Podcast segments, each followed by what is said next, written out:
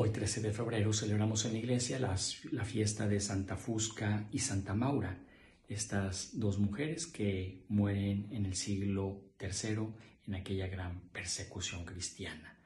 Santa Fusca, eh, una joven de 21 años, Santa Maura era su nodriza, siente ese deseo de abrazar la fe cristiana, de convertirse al cristianismo. Se lo comenta Maura, la cual la apoya y también siente ese deseo un sacerdote las prepara, son introducidas en la iglesia mediante la recepción del sacramento del bautismo y comienzan a vivir su fe. Cuando el padre de Fusca se entera, la encierra y duran tres días ahí encerradas. Sin embargo, no desisten de vivir su fe. Su padre las acusa ante Quinciniano el emperador, que las torturará más tarde. Sin embargo, cuando las iban a torturar, sus verdugos sienten una espiritual muy especial.